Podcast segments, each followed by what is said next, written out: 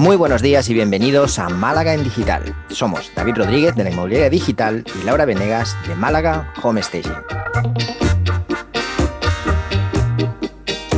Bienvenidos y bienvenidas al episodio número 30, en el que tenemos un invitado súper especial. Bueno, como todos nuestros invitados, que también son súper especiales, pero esta vez hablamos con Jorge Coronado de Marketing Inmobiliario, el podcast que seguramente ya conocéis y que además eh, pues yo tengo el placer de, participar. ¿No es así, Lau? Así es, hoy estamos súper, súper contentos que nos eh, acompaña Jorge. Les voy a contar un poquito de él. Jorge vive muy cerquita mío, en Fuengirola, aunque él es de Pamplona, pues ha descubierto lo bueno de vivir al lado de este mar precioso que tenemos en Andalucía. Él montó su primera empresa con solo 23 años y desde entonces fue desarrollando su potencial en el área de marketing y ventas. Empezó en distintos sectores como la gastronomía, trabajando para marcas de bebida o incluso la logística, hasta que llegó a la inmobiliaria, que ya nos contará cómo. Además, ha dedicado gran parte de su carrera profesional a la comunicación trabajando durante más de 20 años en televisión, radio y prensa escrita. Esto para mí fue una noticia, no, no sabía eso de Jorge. Además nos cuenta como dato curioso que toca la guitarra y las colecciona y nos cuenta que tiene un montón, luego tendremos que ir a descubrir cuántas son, y que de joven fue músico profesional, aunque se, ocurre, se aburrió un poquito de la vida errante según él no tiene tanto glamour como parece desde fuera, pero yo creo que hay muchos que les gustaría probar esa vida, aunque tenga poco glamour. Bienvenido, Jorge, muchas gracias por estar con nosotros hoy. Muchas gracias, Lau, por invitarme, David, y por compartir con vosotros este ratito. Yo creo que nuestros oyentes pues te deberían conocer todos, pero si no lo es, como contó David, tú tienes también un podcast sí, y... Exacto. Nosotros tenemos un podcast, porque no, no yo, David forma parte del, del equipo en el que hablamos de, marketing inmobiliario, un podcast que está dirigido a los agentes y a los profesionales inmobiliarios de España y de América Latina, que somos más, que David no lo sabe, pero eh, ya se ha sumado, tenemos dos nuevos colaboradores. Además de Jaime Carratalá, se ha sumado Iván Gomariz, que es catalán como tú, y también Paloma Garrido, que es homestager como, como Lao y que van a tener sus propias secciones. Bueno, ya Paloma se empezó la semana pasada y Iván empieza esta semana que viene, que nos va a hablar, bueno, pues de su fuerte, pues Iván es muy jovencito, de tema, pues eso, de redes sociales y sobre todo fotografía aplicado al sector inmobiliario. Te voy a contar que me hizo muchísima ilusión ver a Paloma la semana pasada, creo que fue el primer episodio, y, y, me encantó, me parecía que era lo que le faltaba a tu podcast, ¿eh? una sección de homestaging. Quería poner eh, un puntito para hablar de, de homestaging, pero bueno, como también hay muchísimos eh, podcast de homestaging y tal, y Paloma pues tiene esa parte, que, digamos, más eh, centrada en el tema de, marketing inmobiliario, así vamos a decir, duro y demás, y el tema sobre todo de lo que es ella, que es muy buena fotógrafa y demás, pues me parecía bastante curioso, ¿no? Que estuviera ahí y que se viera ese trabajo, porque como ella... Eh, trabaja con Jaime y trabajan juntos y digamos que, el tema del homestaging y la, la captación y la venta de, propiedades y, y, tal está como muy unido pues quería que eso que, nos explicaran un poco, que me explicara un poco cómo enfocan el negocio y cómo les ayuda, sobre todo el tema del homestaging, a, a vender más, porque todavía es una cosa que hay que meter un poco un cazador, cazador, que las inmobiliarias, muchas, sobre todo las pequeñitas, pues no entienden la importancia que tiene el hacer los pisos apetecibles para que la gente eh, los coja y tal. Y que yo se lo digo a muchos de mis clientes que es precisamente ahora que está más difícil vender y que, la cosa está un poco más parada, pues ese factor diferenciador, ¿no? El, el invertir un poquillo en, el tema de homestaging, pues siempre se nota, se nota en cuanto a número de visitas, se rebaja mucho el, el, tiempo de venta, en fin, que tiene muchísimas ventajas, que llama más la atención en los portales, aunque la, la propiedad pues, no sea así tampoco nada del otro mundo. Y, y, parece que ya poco a poco, yo no sé si la comparte conmigo, pues lo van entendiendo y ya se van metiendo en esa, en, ese, en esa historia y están apostando un poco más por el tema del homestaging. Es que me pasan cosas, yo os cuento una anécdota, no voy a decir quién es. Adelante, Y, luego se enfada. Y además, como es de Málaga, a lo mejor lo conoce, lo conoce Lau. Pues eh, que me se quejaba y tal, que, mi, que no vendo, que está muy parada la cosa y, tal, Pascual. Y me había pedido, bueno, que le echara un vistazo a un tema técnico de su página web. Y cuando dice, no, pues tengo pisos muy buenos y no, no me llaman, ¿no? Y tal, pues me meto, pues estaba metiendo ahí en su zona donde tiene las exclusivas en la página web. Y vi las fotos y digo, chiquito, Digo, si tienes, es verdad, pues estaba muy bien, ¿no? Digo, pues este piso en exclusivo, es que las, era horroroso, no decía nada, parecía una casa del terror. Y le digo, chiquito, digo, mira, digo, primero contrato un fotógrafo si tú no sabes y tal, olvídate de hacer las fotos con el móvil.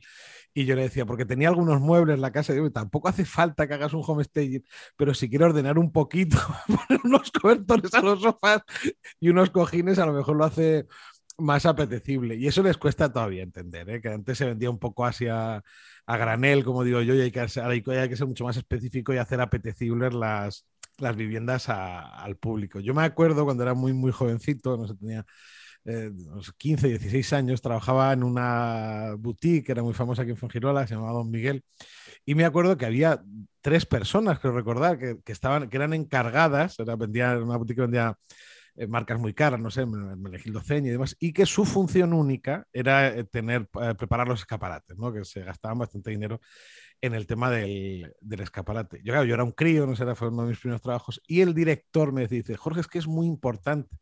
Dice, si tú quieres vender los, trajes del Menegildo Ceña, bueno, cuestan todavía, no sé, 2.500 o 3.000 euros, son trajes de caballeros muy caros, me dice, es que se lo tienes que enseñar al cliente. Dice, si no, dice, colgado en una percha, Dice, el cliente no diferencia un traje de 2.000 euros de uno de 20. Dice, si, no lo pones, si no le pones un complemento, si no le pones un maletín, dice, nunca se va a ver el potencial porque no tocas la tela. No sé cómo me decía él, como que no, er, que era difícil compararla. Y yo creo que al homesteading le pasa un poco eso. Yo veo a clientes que tengo en Estados Unidos, por ejemplo, una chica que, que trabaja en la zona de Florida, eh, coja una casa y la casa pues tiene su decoración de la familia que la vende o lo que sea, y que como hacen en la historia esta del... Eh, se me hace mucha gracia, los eh, Open... House, open House. Ah, open House y tal, es como una fiesta y tal, los americanos que se pasa ese tipo de cosas bastante más, más majos y demás. Eh, la desmontan entera, que yo he visto vídeos de ella, desmontar entera la casa, tiene que contratar el propietario un almacén para llevarse los muebles de su casa, que se me da mucha gracia, y la decoran. Y además eh, suele ser habitual, que eso no sé si lo sabía lado, que eh, por ejemplo, esta chica colabora con una tienda de muebles y decoración que es la que le pone eh, los tiestos, ¿no? Porque no solo se vende la casa, no te lo pierdas, sino que si ponen, montan el salón o ponen una mesa o ponen un espejo y tal y que cual, y a la gente les gusta, detrás tiene el precio y puede ir a comprarlo. Es que eso me parece una cosa de, de networking eh, fantástico y demás. Y para eso es el open house, porque me decía, dice, no, el open house va mucha gente, dice, pero casi un 85% van a cotillear, ¿no? Porque encima ponen como como para comer y demás. Dice, pero bueno, dice, si al final eh, la chica de la decoración vende tres o cuatro elementos, dice, a mí me llegan cuatro o cinco ofertas de la casa, pues todos, todos ganan y, No, pero me, llamó muchísimo la atención eso de decir, no, no, es que hasta las cosas, hasta las, los de estos de que aunque no son muebles de home staging, vamos, para que me entendáis. Dice, las cosas de decoración se venden. Y me lo estaba contando. Claro, yo me quedaba estupefacto. eso, ese tipo de cosas tenemos que aprender aquí, que nos faltan todavía esa de, Lo que sí me queda en general, ¿no? De la diferencia de, cuando hablo con los americanos, incluso con los amigos que tengo en México que se dedican al sector, es que allí, aquí la venta inmobiliaria es como muy, no sé cómo decirte, como muy individual y allí es algo como muy social, ¿no? Es una cosa que, que, que, cuando se vende algo en un barrio, pues todo el mundo se implica, van al open house. Eh, si a lo mejor vende tu casa, tu vecino, tú invitas a alguien que sabe, tal, que tiene como otro rollo que aquí todavía nos falta. Yo creo, Jorge, que, bueno, lo primero, muchas gracias por la aportación. Creo que has dado una idea genial y que a ver si la o otra Home se lanza a poner etiquetas en los precios de. Pues es que eso me pareció, David. Es, que es una idea genial, tío. O sea... Asombroso total, ¿eh? Asombroso ¿eh? Que eso lo intenté, yo voy a, de hecho me recorrí muchas casas de alquiler de muebles para decirles eso, de, va, préstame los muebles y esto se ve, o sea, se puede vender con tus muebles, es publicidad, pero no lo ven todavía, pero ya lo verán. No, no, no, pues mira, ya Laura lo, ha intentado, ¿eh? pero es una idea genial, es una idea que me parece genial. Yo estoy de acuerdo contigo, Jorge, en el hecho de que el home staging sí que es verdad que eh, le falta un poco ese recorrido para, para establecerse como algo eh, ya no demandado al máximo, pero sino como algo normal, como algo que eh, consideres importante y necesario cuando vas a poner una casa en venta. ¿no?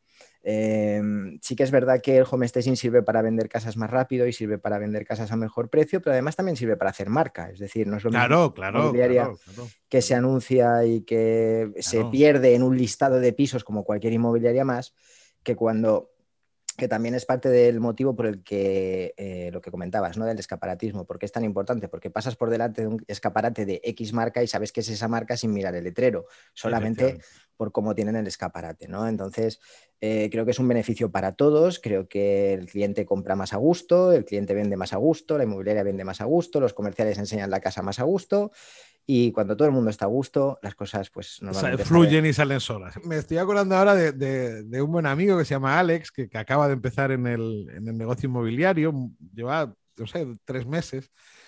Y el hombre vino un día desesperado a verme, porque tenemos amigos en común.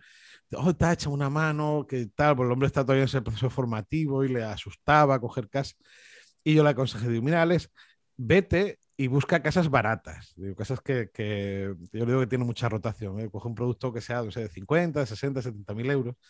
Digo, primero, porque va a ser más fácil que las vendas. Y segundo, es todavía más fácil que den el dinero a los bancos. Cuando estamos hablando de ese tipo de cifras, y me, y me, llama la primera semana y me dice, he cogido cuatro captaciones en una barriada de Málaga, como en, la parte este, que no era una zona residencial, ni mucho menos, ¿no? Pero bueno, no estaban mal las, las viviendas, eran, tenían su potencial y tienen su público.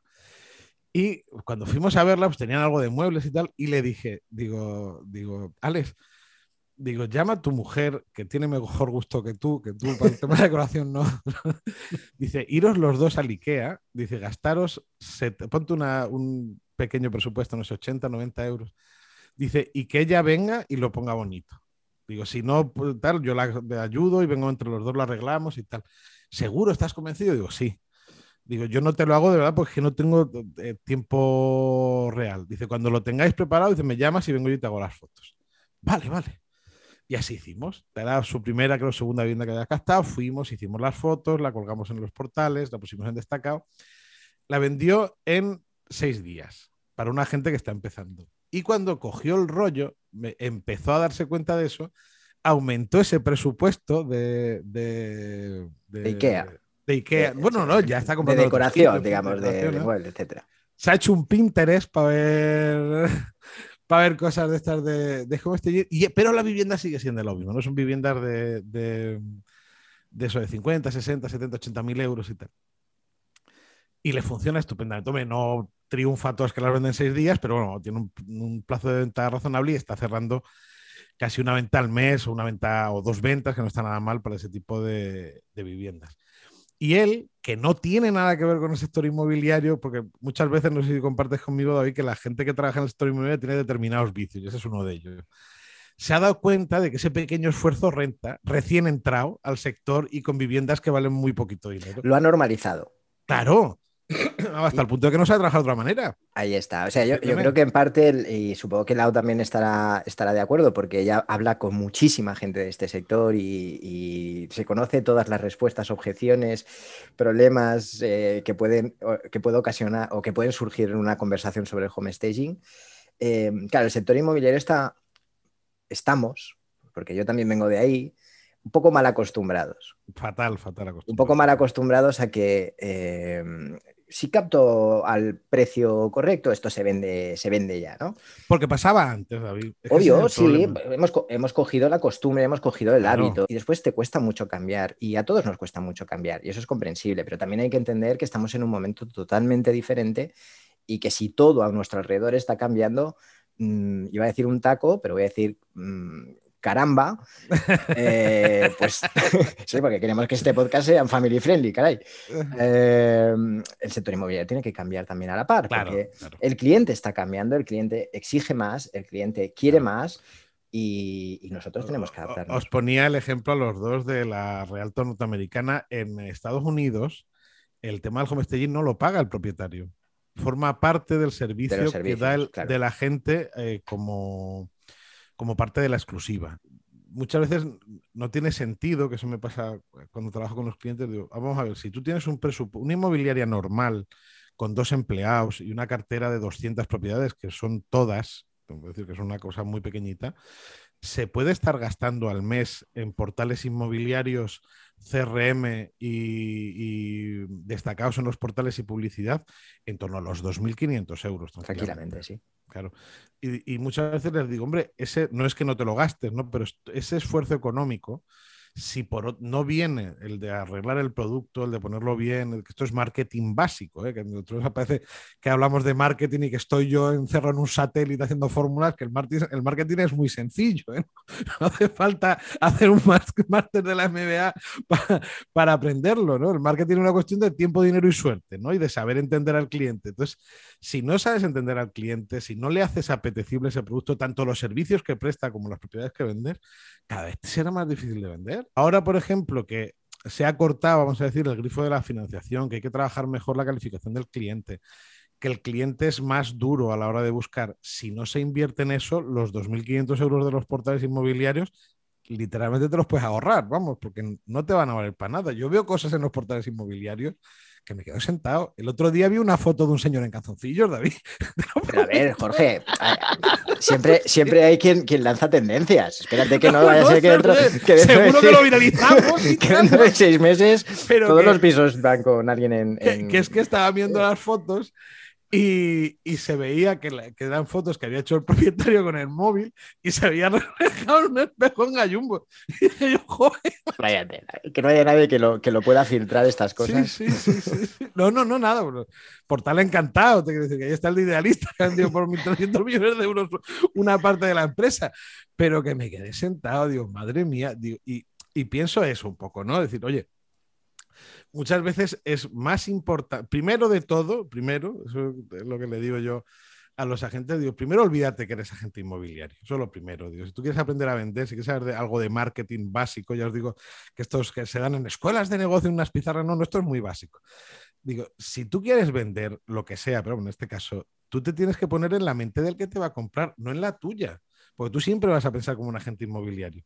Y el que compra la vivienda, no. El que compra la vivienda es un señor o una señora, un chico, una chica y demás, que van a hacer una de las inversiones más grandes de su vida, que van a buscar mucho y que como no tengas ese factor diferenciador, siquiera eh, darles una galleta cuando, van a, visitar la vivienda, va a ser muy complicado que cierres esa operación. Vamos, que estoy súper de acuerdo. Me, me, encanta además que Jorge me esté haciendo la publicidad del homestaging porque Así no lo digo yo, lo dicen, lo dicen agentes, exagentes, y además lo dice un experto en marketing, además de David. O sea que me encanta que estemos haciendo al final, le vamos a cambiar el nombre al podcast, se va a llamar hoy sobre Homestation y no entrevista a Jorge. no, no, no, pues, en fin. La importancia. Eh, esto es una cosa que yo, lo, lo, digo a los dos, que, que generalmente cuando la gente me pregunta, ¿no? ¿Cuáles son las tendencias en marketing inmobiliario. Otro día me lo decía un gente aquí muy conocido de Keller Williams y tal, como si yo tuviera un Bademec, una esto es las tendencias. No, no, mira, si es muy fácil. Dice, esto es de toda la vida de Dios. tú piensa en el cliente. Primero en ofrecerle un buen servicio, que eso es importante. Y luego piensa qué necesita y qué es lo que le atrae, porque a partir de ahí te va a salir todo lo demás. Yo soy además partidario de que no una inmobiliaria, cualquier negocio, ¿no? Porque todo lo que estamos hablando vale para tener una inmobiliaria una panadería. Absolutamente. Eso que eso es, muy básico, ¿no? Tiene que ofrecer un servicio coherente en todo la, el proceso de venta, ¿no? Es decir, eh, desde que el cliente contacta, eh, ve una propiedad en un portal inmobiliario, hasta que va a tu página web, te llama por teléfono, se agenda con él una visita o, le llamas para ver si le está interesando trabajar contigo, vas y tratas con él directamente o con ella, o digo con él, bueno, con ella, eh, no sé, le, mandas un informe o le haces una valoración del piso o publicas en redes, todo eso, todo eso tiene que tener una coherencia, tiene que ir dentro de una de una misma caja. ¿no? Yo pongo ejemplos, no sé, de la mejor marca es muy grande, no sé, el KFC, esta que, vende el pollo frito, eh, se ve ¿no? Como, como, tiene ese proceso. No porque me guste el producto especialmente, pero bueno, cómo entienden ellos el, el, trato al cliente. Pero también todo eso se puede meter en una marca pequeñita. Es decir, no importa tanto. Y en ese sentido yo me encuentro que las inmobiliarias, muchas de ellas, esa, esa relación está un poco desigual. Te dan una imagen en redes sociales, dan otra en la web, el trato para el cliente no se corresponde con eso, cuando ves las fotos de las propiedades, bueno, aquí un poquillo de un algo, un algo. Y eso se nota mucho. No hay un mismo tono, ¿no? No, hay un tono eh, constante, más que tono, una coherencia, ¿no? Digamos, entre, en, todo la, en toda la, la, el servicio. Eso es muy importante. Por un lado, porque si cuando trabajamos una marca o se hace branding, que sí, que los diseñadores, que hacemos logotipo, que todo muy bonito y demás. Mm. Pero que detrás hay otro trabajo, ¿no? que la marca no es solo la imagen, de, sino todo lo demás. Pues sí, Jorge, toda la razón. Esa coherencia es eh, realmente importante. De hecho, a mí me gusta ver el proceso de marketing un poco como, como, cualquier historia, ¿no? Y las buenas historias tienen tres partes, que son lo que es la presentación de la historia, ¿no? Que en el caso de cualquier compraventa, cualquier eh, gestión comercial, pues es eh, toda esa parte en la que llegamos al cliente, nos contacta por primera vez, hace esa primera llamada, llega a nuestra oficina. El nudo, que es, bueno, pues cuando el cliente que aquí es donde yo creo que las inmobiliarias quizá pierden un poco de vista al cliente, que es cuando el cliente nos dice que sí la primera vez, todo perfecto, eh, lo damos todo, pero cuando nos dice que no la primera vez, yo creo que ese cliente no hay que tampoco darle la espalda, ¿no? Exacto, sino que podemos hacer una gestión con ese cliente aunque eh, no haya comprado lo que le vendemos eh, a la primera, ¿no? Y después el desenlace, que es una vez ha pasado todo esto, lo que, lo, que va a pasar en ese momento y lo que va a pasar después. Ese servicio postventa que, que nos puede permitir desde reforzar eh, la relación con ese cliente y conseguir esa relación a largo plazo que aunque parece que en nuestro sector no es importante, porque no es quizá un sector donde hay unas compras recurrentes, no, no, quizá no, no, eh, Puede ser de una, una, relación a largo plazo eh, indirecta, verás, lateral, vamos a decirle. Tú ponte, ahora vuelvo a lo mismo, ponte en la mente del cliente. Imagínate eh, una pareja joven, supera un proceso muy complejo porque le ha gustado un piso de financiación y tal y que cual, y se compra pues una vivienda, imagínate, en una zona que no es donde ellos viven, por ejemplo, que la han elegido porque quieren cambiar de zona o porque les parece mejor o X, ¿no? Y, entonces ese proceso no termina en la notaría cuando se firma y le dan las llaves. El proceso de, para ellos me refiero, ¿no? Es mucho más complejo porque van a un sitio que a lo mejor es nuevo, porque no conocen a nadie, porque van a necesitar una serie de servicios, no sé, eh, la instalación del wifi, eh, asesoría con la administración de fincas, eh, oye, mira, me hace falta pintar una una pared y no sé a quién puedo llamar, etc. etc. digo por estos como ejemplo. ¿no? Ahí puede jugar un papel muy importante la, inmobiliaria, igual que lo juega un, concesionario de coches o aunque sea de segunda mano. Si tú te compras un coche, yo te recomiendan un taller, no sé cómo decirte. Y eso consigue, vas a mantener más compras directamente con ese cliente, pues no es difícil, porque el eh, se han metido en una hipoteca a lo mejor a 25 años, pues es probable que hasta dentro de 25 años no te vuelvan a meter. Bueno, pueden vender de aquí a poco. No, no existe una recurrencia, pero sí que existe la recomendación. Exactamente. Una cosa que les preocupa mucho a los inmobiliarios, que es el tema de los referidos, de cómo conseguir clientes referidos, eso de trabajar la esfera de influencia y demás. Está muy bonito todo eso y, me parece genial. Y hay gente, formadores como Carlos Rentalo, que le da mucha importancia, o, Juan P. Carrasco de Keller Williams, fantástico. Pero es que si eso funcionaría también doble si de cada cliente que tienes, él te trae un referido. Tú imagínate si, si cada venta que cierras te abre la puerta a otra venta, a otra captación eso sería una cosa interesante de trabajar. Es decir, eh, yo estoy convencido, porque yo hago una cosa que es muy marciana y muy friki, que es que les acompaño en las visitas a los comerciales de, muchos clientes y voy con ellos y veo cómo hablan con los clientes y tal. Y siempre me quedo con la sensación de que, de que, hay muchos clientes que ellos descartan porque en ese proceso de calificación, pues a lo mejor, vamos a decir, le ha engañado al cliente, le ha dicho que ya ha mirado la financiación y no la ha mirado, o, la, o el piso pues no termina de, de ser exactamente lo que necesitaba y demás, y que eso, con una buena, nosotros le decimos, David, el remarketing, ¿no? Cuando, cuando la gente visita nuestra web y le salta el, el anuncio en, las redes sociales, pues con algún remarketing, vamos a decir, más personal, a través de llamada telefónica, mantener el contacto y demás, de una misma venta se pueden generar muchas ventas. Esto es muy básico. Esto es, que vuelvo a lo mismo, que parece que hablamos de pilotar satélite, pero esto es del año Catapun Chinchín, como el método AIDA que se inventó en el siglo XIX, que, que, que es una cosa como súper básica y que es otra cosa que también se podía trabajar más. Todo lo que hagamos que sorprenda a ese cliente, todo lo que hagamos de más eh, por ese cliente y el home staging forma parte de eso, porque cuando un propietario no se espera ese home staging y ve el resultado de ese home staging y ve su casa montada con home staging, alucina,